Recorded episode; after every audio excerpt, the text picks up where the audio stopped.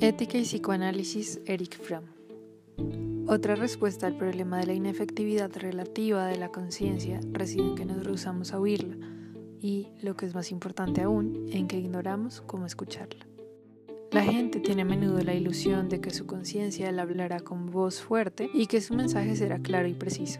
Esperando tal voz, no oyen nada.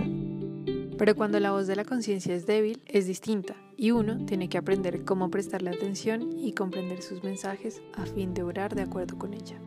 Sin embargo, aprender a comprender los mensajes de la conciencia es sumamente difícil, principalmente por dos razones. Para percibir la voz de nuestra conciencia debemos ser capaces de escucharnos a nosotros mismos, y es esto precisamente lo que más difícil le resulta a la mayoría de la gente en nuestra cultura.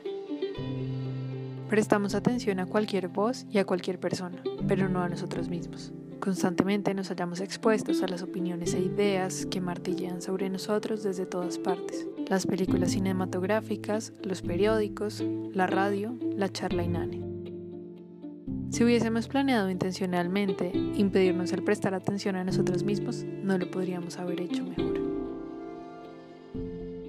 Escucharse a uno mismo es tan difícil porque este arte requiere otra facultad rara en el hombre moderno, la de estar solo con uno mismo.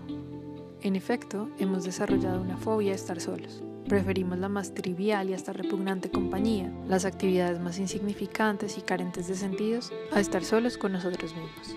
Parece asustarnos la perspectiva de enfrentarnos con nosotros. ¿Será porque sentimos que seríamos una compañía desagradable? Es mi opinión que el temor a estar solos con nosotros mismos es más bien un sentimiento embarazoso, rayando algunas veces en el terror de ver a una persona al mismo tiempo tan conocida y tan extraña. Nos invade el miedo y huimos.